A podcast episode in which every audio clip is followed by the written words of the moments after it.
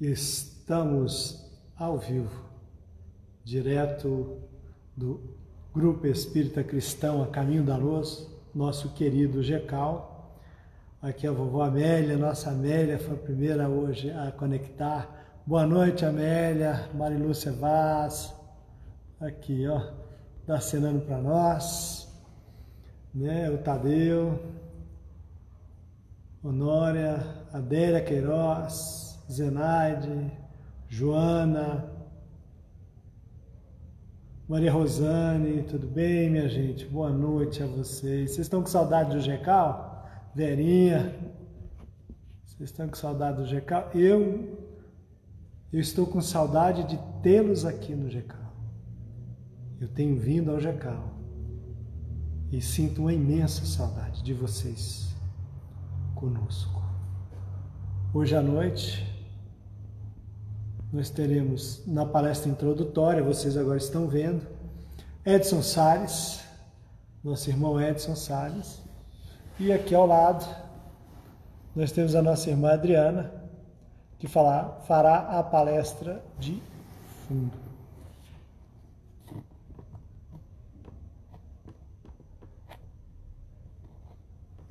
Voltamos.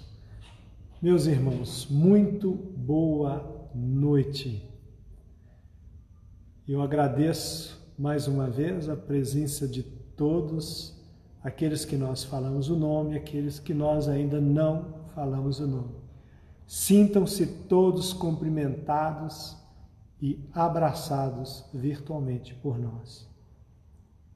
E nós agora com 19 horas e 30 minutos no relógio do GECAL, então vamos fazer a nossa, a nossa prece inicial e convidar o nosso irmão Edson Salles para fazer a palestra inicial e depois a nossa irmã Adriana para fazer a palestra de fundo.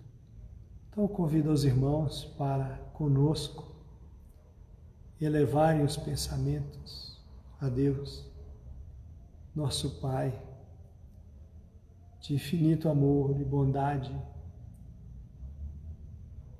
a Jesus, nosso mestre e amigo, a Kardec e a toda a pleiade do Espírito de Verdade que trabalha incessantemente para a implantação da paz, da concórdia no mundo. Amigos, irmãos, companheiros de jornada, de ideal espírita. Que a paz possa sempre habitar os nossos corações, que a alegria possa ser a marca daquele que traz o Evangelho de Jesus e a luz do Espiritismo no coração, traduzido em ações de amor, de paz, de contentamento, de paciência, de tolerância, tolerância no mundo que vivemos hoje.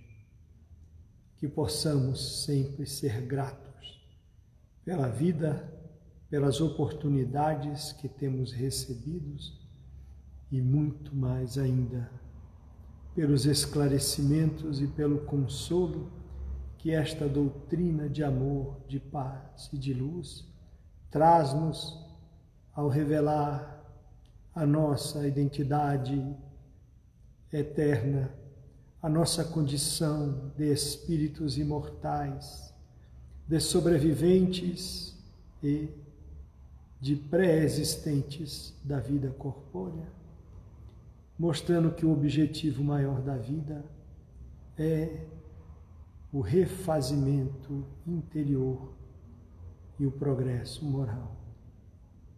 Muito obrigado, Senhor, por tudo que temos recebido até o dia de hoje e por todas as bênçãos que serão colocadas em nosso caminho até o dia em que nós completamente reformados, completamente modificados no teu amor, possamos não mais depender das benesses e cooperar integralmente com a tua seara. Que assim seja. Meus amigos, vamos chamar então nosso irmão Edson Salles para fazer a palestra introdutória. Muito obrigado a todos.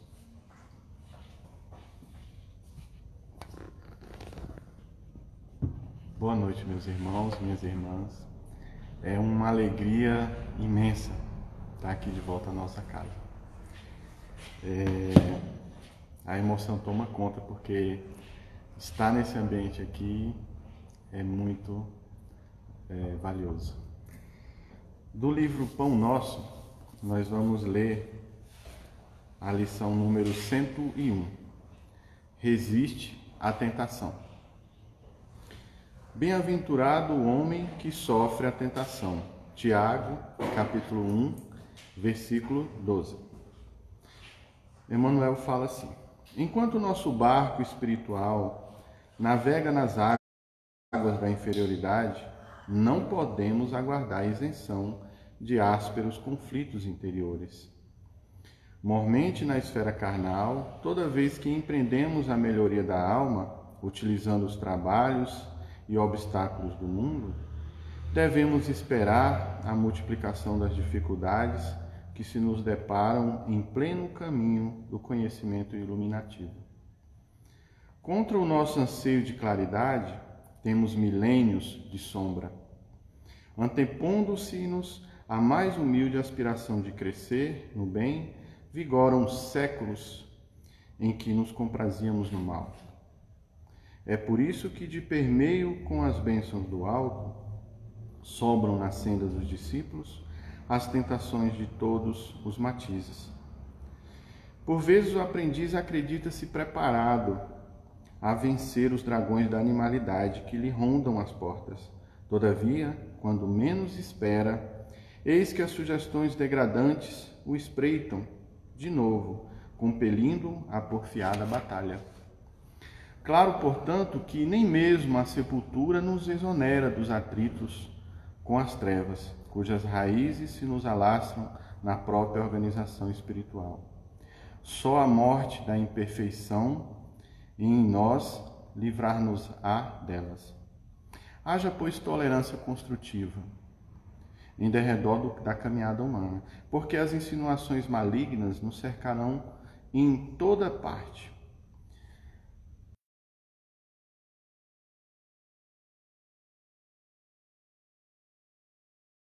atingirmos plena luz. Entendendo a transcendência do assunto, o apóstolo proclama: Bem-aventurado aquele que sofre a tentação. Impossível por agora qualquer referência ao triunfo absoluto, porque vivemos ainda muito distantes da condição angélica. Entretanto, bem-aventurados seremos se bem sofrermos esse gênero de lutas controlando os impulsos do sentimento menos aprimorado e aperfeiçoando-o pouco a pouco, à custa do esforço próprio, a fim de que não nos entreguemos inermes às sugestões inferiores que procuram convencer-nos em vivos instrumentos do mal. Emmanuel fala que nós não estamos isentos dos, ásperos, dos ásperos conflitos interiores a verdade é que nós vivemos num mundo de provas e expiações. Então, é, é impossível que a gente fique isento é, das influências do mundo.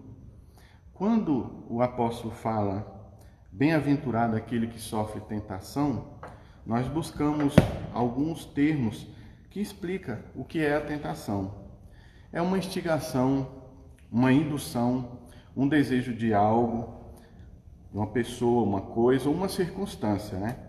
O termo também, ele, é, de, ele dele deriva também é, o verbo é, tentar. É um teste, né?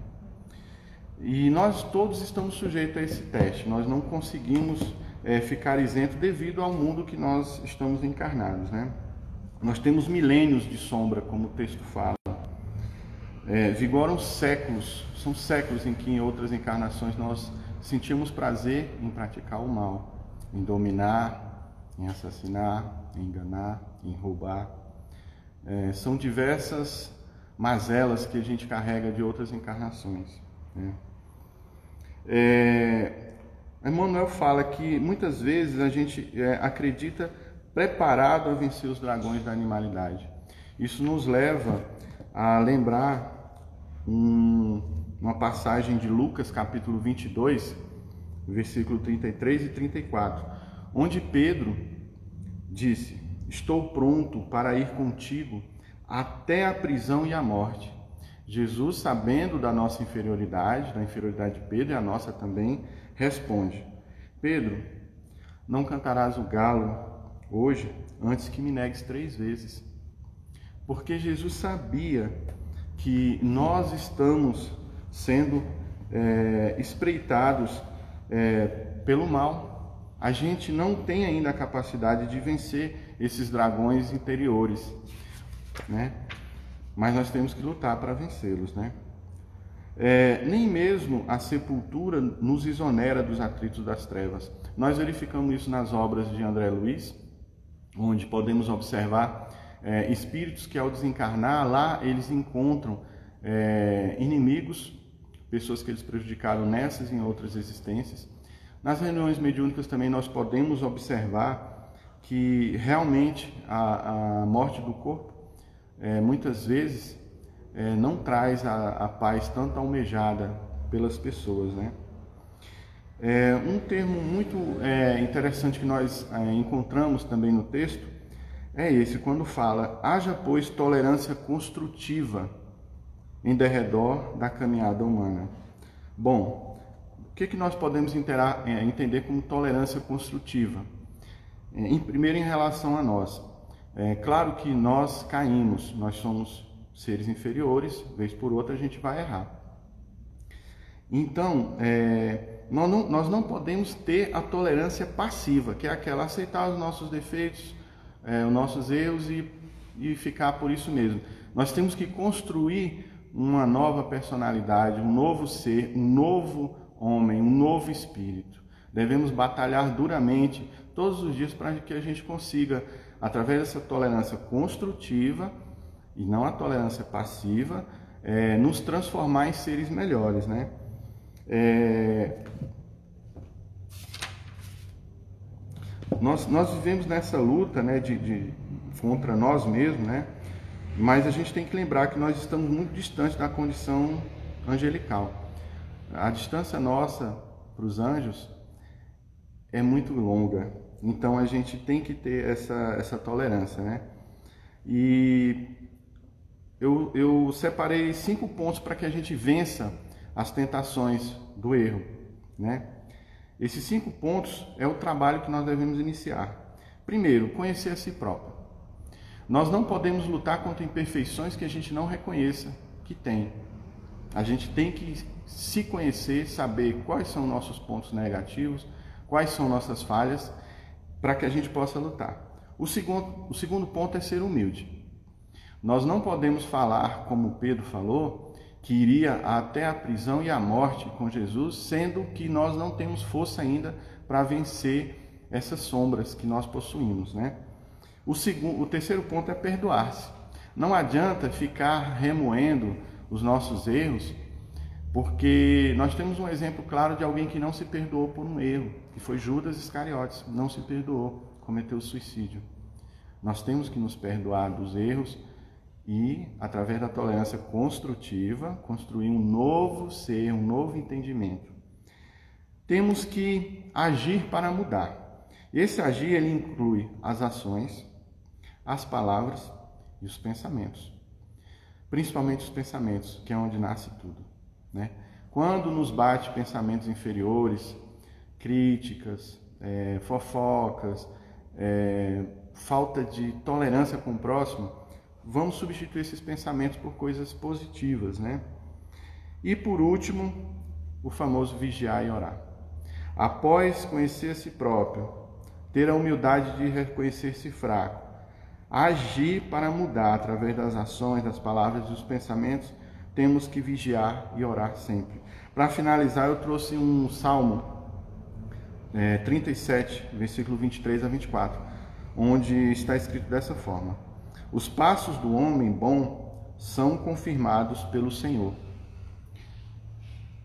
Ainda que tropece, não cairá, pois o Senhor o toma pela mão.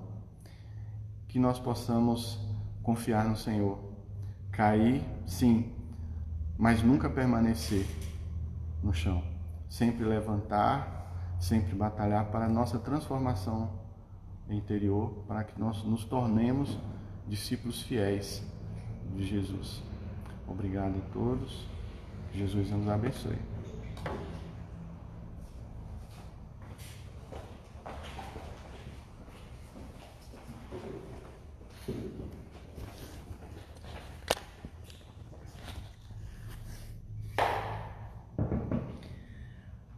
noite a todos e a todas. Que sejamos muito bem-vindos a mais uma reunião virtual nossa. Essa noite a gente vai dar continuidade ao estudo do capítulo 15 do Evangelho segundo o Espiritismo, que tem como título Fora da caridade não há salvação. E a gente vai se aprofundar um pouco mais nos itens de 4 a 7.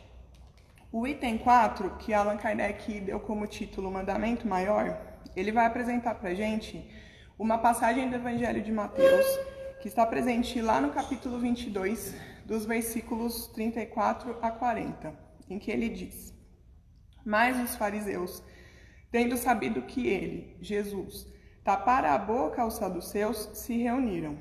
E um deles, que era doutor da lei, foi propor-lhe esta questão para o tentar. Mestre, qual o grande mandamento da lei? E Jesus lhe respondeu: Amarás o Senhor teu Deus de todo o teu coração, de toda a tua alma, de todo o teu espírito. Esse, o maior e o primeiro mandamento. E aqui está o segundo, que é semelhante ao primeiro: Amarás ao teu próximo como a ti mesmo. Toda a lei e os profetas se acham contidos nesses dois mandamentos.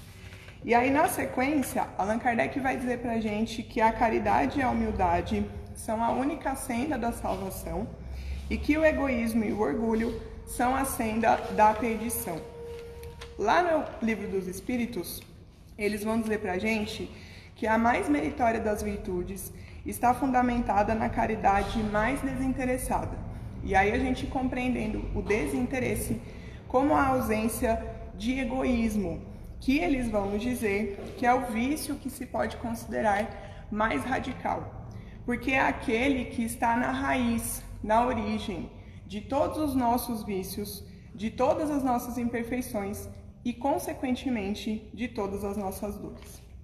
Os Espíritos vão nos dizer que é do egoísmo que deriva todo o mal, que ele é a verdadeira chaga da humanidade, porque é incompatível com a justiça, o amor e a caridade. Obrigada, Edson. Neutralizando todas as outras virtudes e todas as qualidades. E aí Kardec tem o cuidado de perguntar para os espíritos qual é o verdadeiro sentido da palavra caridade, como a entendia Jesus.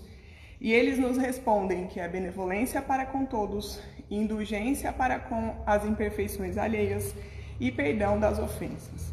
E Kardec complementa essa resposta dizendo que essa caridade, conforme nos apresentou Jesus, ela deve abranger todas as relações que nós temos com os nossos semelhantes, sejam eles inferiores, iguais ou superiores a nós. E aí é interessante a gente pensar, a gente perceber que os espíritos apresentam para a gente essas três, esses três aspectos da caridade que estão numa sequência didática que vai do aspecto mais simples, do aspecto mais superficial e que, consequentemente, é mais fácil da gente adotar na nossa vida, até um aspecto muito mais complexo e muito mais profundo da caridade e que, consequentemente, exige muito mais a nossa dedicação, o nosso tempo, para que a gente consiga adotá-lo no nosso íntimo e na nossa conduta. No dicionário, o significado da benevolência que é esse primeiro nível, esse primeiro aspecto da caridade, é bondade de ânimo para com algo ou alguém, afeto e estima em relação ao outro, boa vontade. E aí, por que, que a benevolência ou a boa vontade pode ser considerada esse aspecto mais superficial, que pode não ser mais fácil, mas é o que a gente precisa se preocupar para adotar primeiro na nossa conduta? Porque a benevolência, ela pode se expressar e ela pode ser identificada nas interações sociais mais corriqueiras e mais cotidianas que nós temos com as pessoas que convivem com a gente nos mais diversos espaços e contextos pelos quais a gente transita. Então, nós estamos sendo benevolentes quando nós é, interagimos com as pessoas de forma educada, de forma polida, de forma prestativa, de forma cortês. E aí é muito comum quando a gente compreende a importância e a necessidade da gente ser benevolente com as pessoas, a gente adotar esse tipo de conduta que é polida, que é educada, principalmente nos templos religiosos. Então, dentro de um centro espírita, por exemplo, é muito comum que nós sejamos educados, que nós sejamos polidos uns com os outros, aparentemente benevolentes o tempo inteiro. E aí Haroldo vai dizer que a gente tem esse comportamento porque a gente entende o tempo religioso como sendo um lugar sagrado. E ele realmente é. Só que a gente precisa compreender que todos os espaços pelos quais a gente transita são igualmente sagrados. Jesus nos ensinou constantemente que não deve haver diferença entre o templo e a oficina. Então a gente precisa compreender que o nosso ambiente doméstico também é um lugar sagrado. O nosso lugar, o lugar onde a gente desempenha o trabalho para o nosso sustento material, também é um lugar sagrado. Porque nesses contextos nós estamos em relação com Deus através da relação que nós estabelecemos com as pessoas que convivem com a gente. E mesmo as pessoas que são desconhecidas, com quem a gente não tem muita afinidade, com quem a gente não tem muita proximidade, por exemplo, as pessoas com quem a gente cruza no trânsito, também precisam ser consideradas, é, ser tratadas com benevolência, porque todos nós somos filhos de Deus, todos nós somos irmãos. Então, a gente precisa compreender essa importância e a gente precisa começar a fazer um esforço para que nós sejamos verdadeiramente benevolentes, não só com aquelas pessoas mais próximas de nós ou aquelas que pensam parecido com a gente, mas com todas elas porque os Espíritos nos dizem que é necessário agir com benevolência para com todas as pessoas. E aí muitas vezes a gente adota essas condutas é, de educação, de polidez, mas não necessariamente a gente tem um sentimento sincero de boa vontade, de boa intenção nessa conduta educada, nessa conduta polida que a gente faz. E aí a gente precisa lembrar que a nossa jornada evolutiva é um processo de aprendizado. E todo e qualquer aprendizado, ele é tanto mais efetivo quanto mais a gente repete aquilo que a gente precisa aprender. Então os espíritos vão dizer pra gente que todas as atitudes no bem têm o seu valor, mas que quando ela é movida, elas são movidas por esse sentimento sincero de boa vontade, de benevolência, elas dobram de valor, porque nós estamos fazendo o melhor possível. Então, não tem problema nenhum a gente agir dessa forma aparentemente benevolente, mesmo que essa boa vontade ainda não exista dentro de nós. Porque se nós estamos sinceramente dedicados, de maneira desinteressada, a desenvolver esse sentimento de benevolência, de caridade dentro de nós, nós vamos conseguir. Porque todos nós estamos submetidos à lei do progresso, o que significa dizer que em algum momento a gente vai conseguir superar as nossas imperfeições e constituir as nossas virtudes. É mais ou menos o que acontece com as crianças que são pequenas. Então a gente ensina para elas desde muito cedo que elas precisam dizer obrigada. E elas repetem isso ao longo da vida por educação. Não porque elas têm um sentimento sincero de gratidão, mas de tanto repetir isso ao longo da vida, em algum momento elas começam a desenvolver esse sentimento de gratidão dentro delas. Então, se a gente se esforça por ser benevolente através dessas condutas que são polidas, que são educadas, que são gentis, em algum momento isso vai deixar de ser um esforço e esse sentimento vai ser espontâneo, ele vai ser natural no nosso íntimo. Nessa passagem que Allan Kardec apresenta para a gente do Evangelho de Mateus e em várias outras passagens que estão presentes na Bíblia, o doutor da lei mostra que ele não é benevolente, que nem esse primeiro aspecto da caridade ele consegue ter, porque ele era um judeu e ele era letrado na lei divina, na lei mosaica. Então, quando ele questiona Jesus sobre qual é o maior mandamento, ele não está fazendo isso por desconhecimento, ele não está fazendo isso porque ele quer aprender, mas como os próprios evangelistas dizem para a gente, ele está fazendo isso para tentar e para testar Jesus. Então existe nessa conduta uma má intenção, uma má vontade que é para provocar o mal, seja porque Jesus poderia entrar em contradição, seja porque ele poderia ir contra a lei mosaica. E essa postura do doutor da lei, ela é importante para a gente lembrar que de nada adianta a gente acumular muito conhecimento, seja o conhecimento da lei divina, do Velho Testamento, do Evangelho de Jesus, da doutrina espírita, ou de todo o conhecimento das ciências naturais e das ciências sociais que a humanidade já acumulou, se a gente não se utiliza desse conhecimento que Deus permite que a gente tenha acesso para trabalharmos os nossos sentimentos, os nossos pensamentos, a nossa moralidade. Os espíritos falam para a gente frequentemente que essa componente moral do nosso aperfeiçoamento é o que contribui mais efetivamente para o nosso avanço espiritual como um todo. E aí, Paulo, na sua famosa carta aos Coríntios, em que ele fala do amor e da caridade, vai dizer que de, nada adianta nós termos a perfeita ciência das coisas, de nada adianta nós falarmos a língua dos homens e dos anjos e mesmo distribuir os nossos bens materiais, porque sem a caridade nós seríamos como um símbolo que retine. E aí o símbolo é um instrumento musical que é constituído por dois pratos metálicos e retinir significa emitir um som forte, metálico, agudo e repetitivo. Então Paulo está dizendo para a gente que a gente acumular conhecimento e mesmo a gente ter essas atitudes no bem, sem um sentimento sincero de caridade e de benevolência, faz com que essas atitudes sejam estridentes, sejam estrondosas. E quem gosta de atitudes estridentes e estrondosas é o nosso orgulho, a nossa vaidade, o nosso interesse pessoal.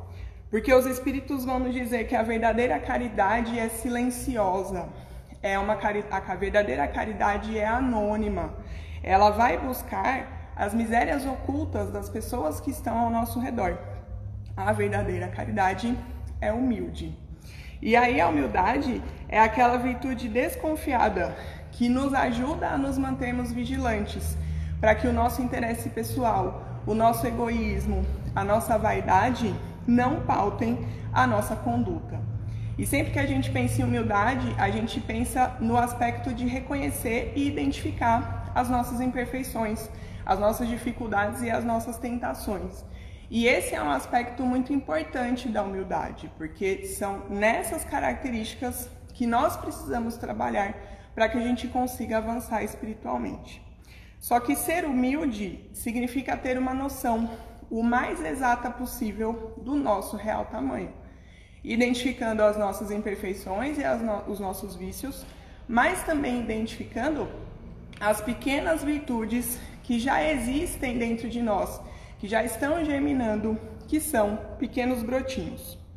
A doutrina espírita vai nos dizer que todos nós somos espíritos que fomos criados a partir de uma centelha divina, simples, ignorantes e completamente inexperientes e que todos nós estamos destinados a um mesmo fim, de iluminação, de virtuosidade e felicidade espiritual, condição essa que Jesus já alcançou e que ele veio revelar para a gente como sendo o reino de Deus. Então, todos nós somos espíritos que estamos nessa jornada de aperfeiçoamento entre essa origem e esse fim comum. A doutrina também vai dizer para a gente que as primeiras encarnações desses espíritos completamente simples, ignorantes e inexperientes acontecem nos mundos primitivos e que nós estamos vivendo na Terra, que não só é um planeta de provas e expiações, como já se encaminha para um planeta de regeneração. Então, todos nós somos espíritos que já vivenciamos algumas experiências e já aprendemos algumas coisas seja do Antigo Testamento, do Evangelho de Jesus, da doutrina espírita e de todo o conhecimento que a humanidade acumulou. Então, essas pequenas virtudes existem dentro de nós. E é importante também a gente identificá-las e a gente determinar o seu real tamanho, não se inflando e se orgulhando dessas pequenas virtudes que nós temos, que a gente consegue exercitar só em alguns contextos, com algumas pessoas, e em outros contextos a gente ainda tem dificuldade para exercitá-las. Então, um segundo aspecto da humildade é esse que nós somos todos espíritos iguais em essência. Só que apesar dessa igualdade de essência, de origem, de fim e do fato de estarmos todos na mesma jornada, nós temos a liberdade de conduzir a nossa vida da maneira que a gente julga melhor a partir do nosso estágio evolutivo.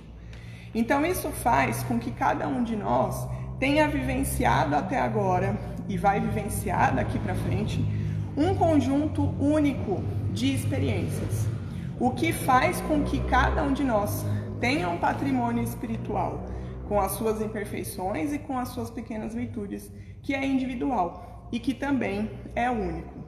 Então, nesse sentido, todos nós somos diferentes uns dos outros devido à nossa bagagem espiritual. Graças a Deus, né? Porque imagina se todo mundo tivesse a mesma imperfeição, o mesmo vício e a, minha, a mesma dificuldade, seria muito mais difícil a gente conviver uns com os outros.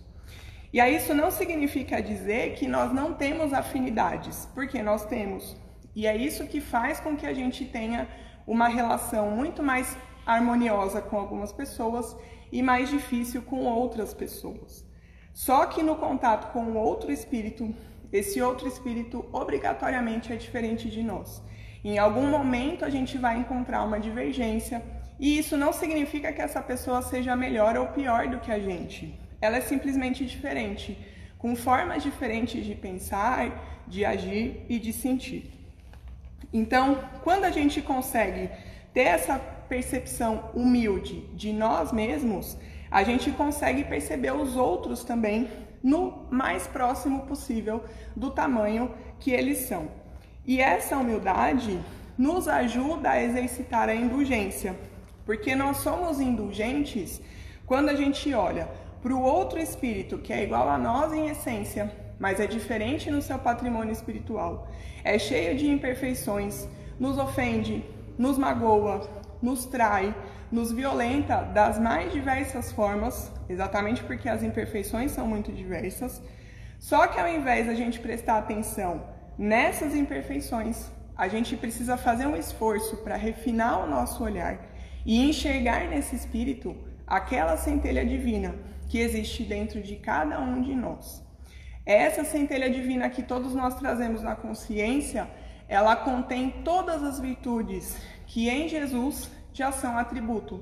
Só que em nós, elas estão ainda na forma de uma sementinha, elas estão na forma latente, na forma de potencialidades.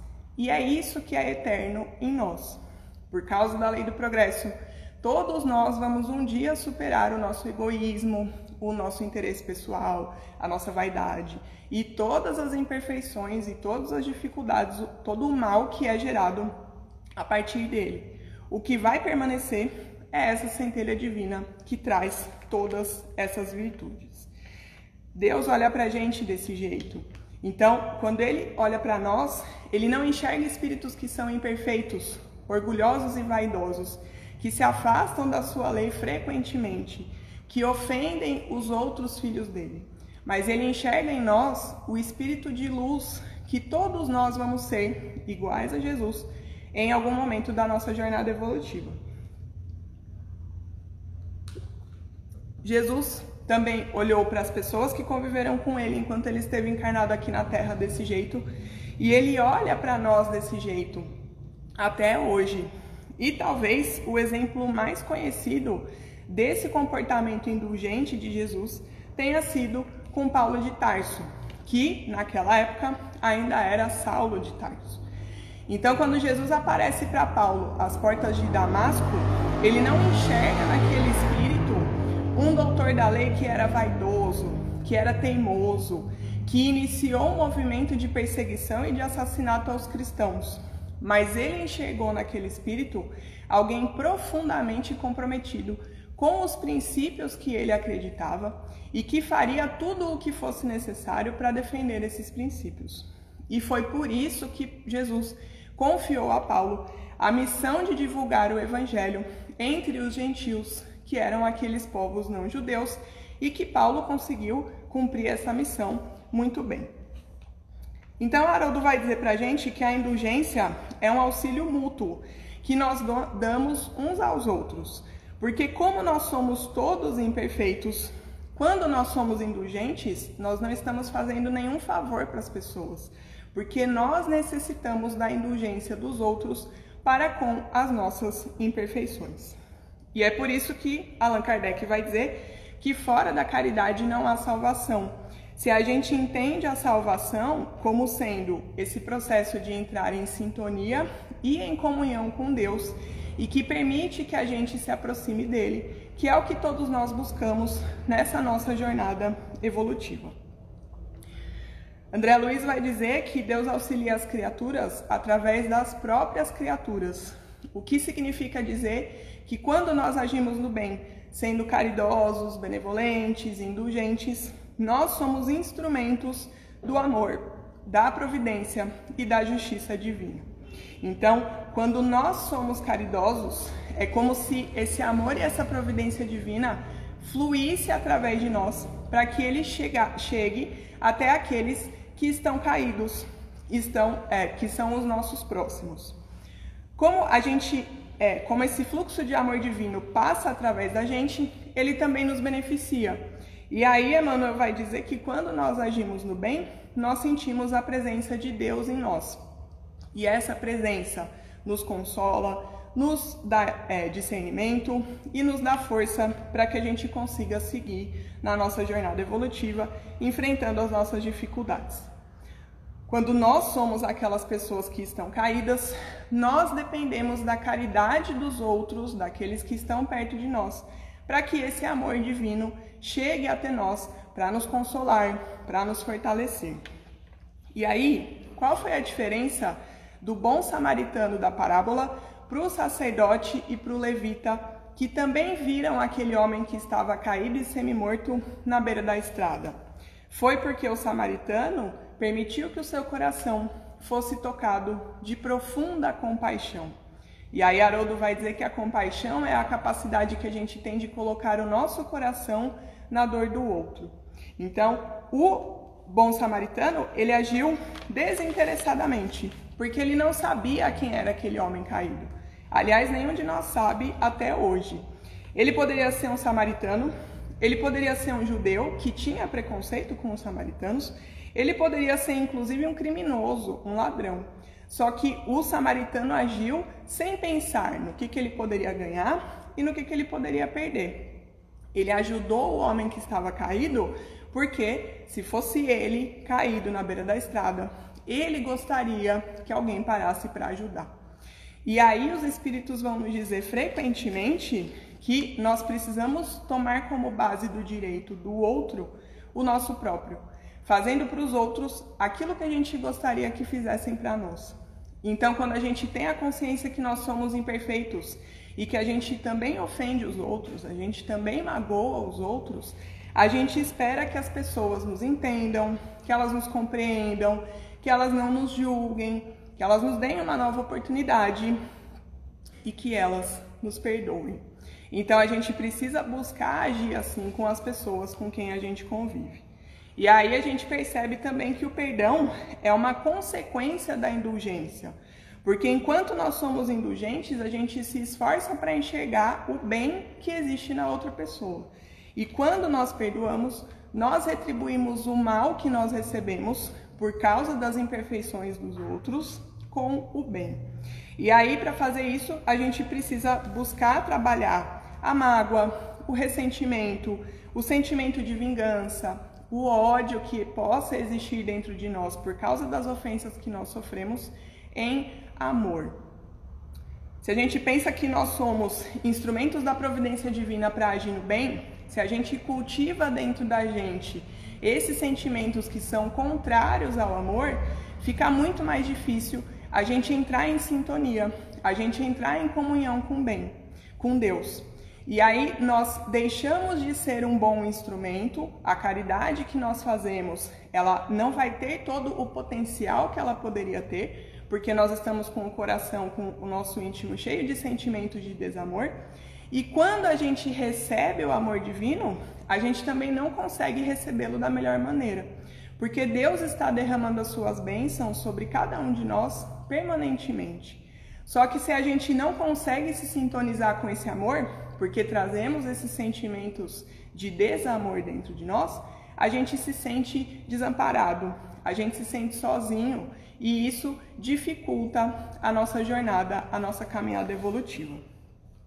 Isso não significa dizer que perdoar seja fácil, porque não é. Muitas vezes nós somos ofendidos e nós somos magoados de forma muito profunda e por isso que o perdão é o, aspecto mais complexo da caridade. Só que se nós tivermos boa vontade, se nós tivermos a boa intenção sincera e desinteressada para que a gente consiga transformar esses sentimentos e a gente faça a nossa parte repetindo, igual naquelas interações sociais de polidez e educação, um dia a gente vai conseguir dissolver esse sentimento de desamor e a gente vai conseguir ser mais caridoso. Então, sem a benevolência, a gente não consegue perdoar. Sem a indulgência, a gente também não consegue perdoar.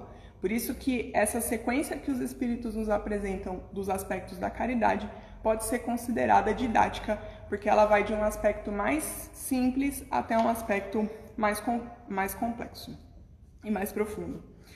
E aí, diante de tudo isso, a gente consegue entender por que, que Jesus diz que o segundo mandamento de amor, amar ao próximo como a nós mesmos, é similar ao primeiro.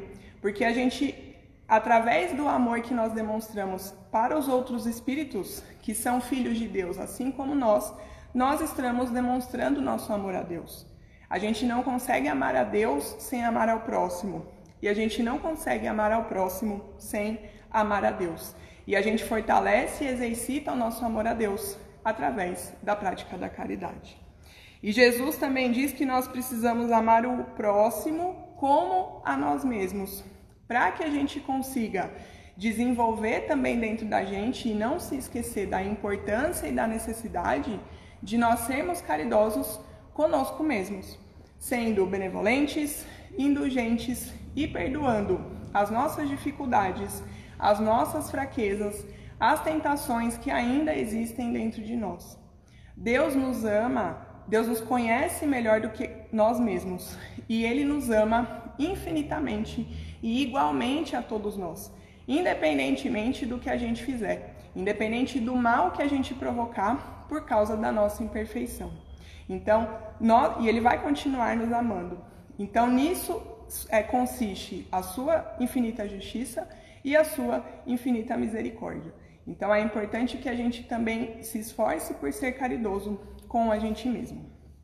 E para terminar, Nessa carta de Paulo aos Coríntios, no trecho que Allan Kardec cita nesse capítulo, ele vai dizer que dessas três virtudes, a fé, a esperança e a caridade, essas são as três virtudes que permanecem. Mas dentre elas três, a caridade é a mais excelente, colocando a caridade acima da própria fé.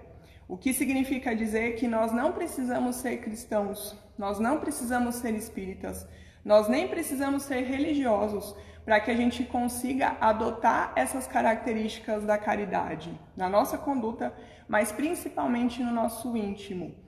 E isso é reflexo da justiça de Deus, da infinita justiça de Deus, porque todas as pessoas, independente do nível do, da posição social, das culturas em que elas estão vivendo, do tempo histórico em que nós vivemos, nós temos a condição, nós temos a capacidade, a potencialidade de desenvolver a caridade no nosso íntimo e na nossa vida, na nossa relação com os outros espíritos. Para isso, a gente precisa ter a intenção sincera, ter a benevolência, a boa vontade e fazer a nossa parte, porque um dia todos nós vamos conseguir superar o nosso egoísmo, constituir as nossas virtudes e nos aproximarmos da nossa felicidade espiritual, porque foi para isso que Deus nos criou.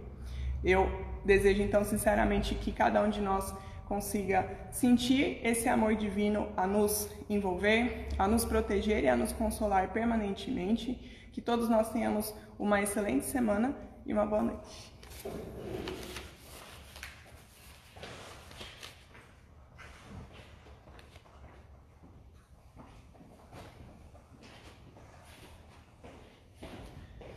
Meus irmãos, não temos o que dizer, só agradecer ao Edson, à Adriana por esta noite maravilhosa que eu estive aqui no GECAL e vocês aí em casa, mas com o GECAL dentro do coração. É, eu gostaria de chamar o nosso irmão Edson para fazer a palestra, a prece final mas antes, vou fazer um apelo a todos. Nós temos hoje 264 seguidores no A Caminho da Luz.gk. E eu gostaria um dia de ver esse número que está aqui acima bem maior do que ele está hoje. Não por proselitismo, mas para que essas verdades essas palavras tão bem colocadas hoje, com tanto carinho, na voz feminina da, Adriana, né, pudesse chegar a mais corações. Porque tem muita gente que necessita de benevolência, de indulgência e de perdão. Muito obrigado a todos. Convido o Edson Salles para fazer a prece final. E no sábado, não se esqueçam, 18h30, conectem os seus corações e os seus pensamentos conosco, aqui, direto do GECAL, nas nossas palestras virtuais. Um abraço a todos. Espero vocês lá.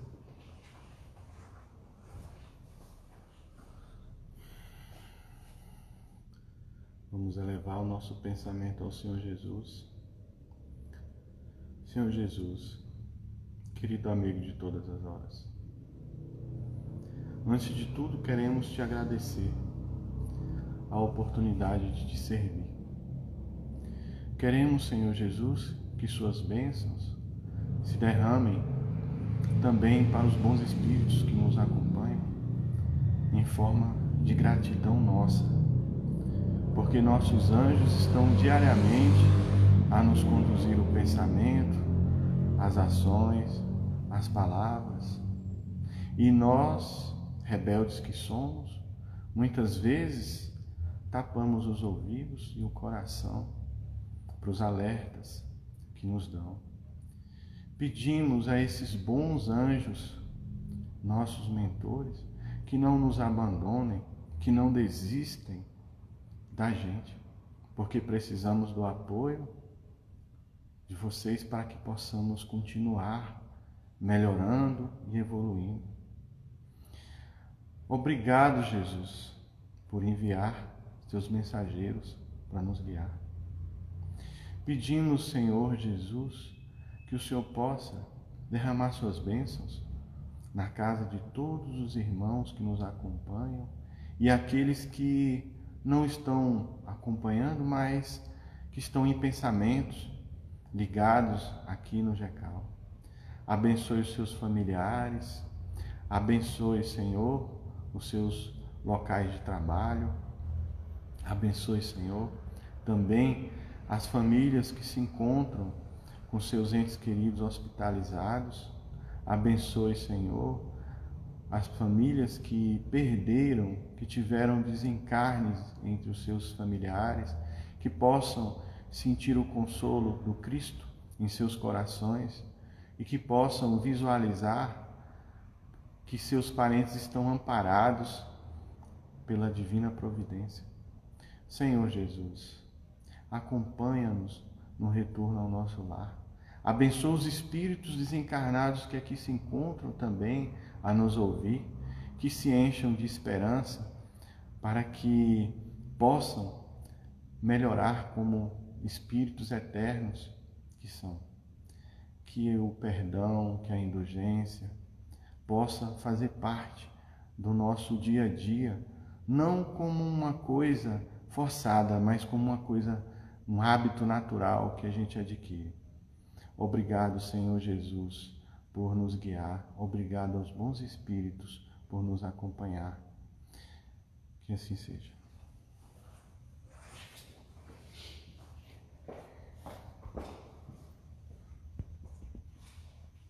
Um abraço a todos até sábado.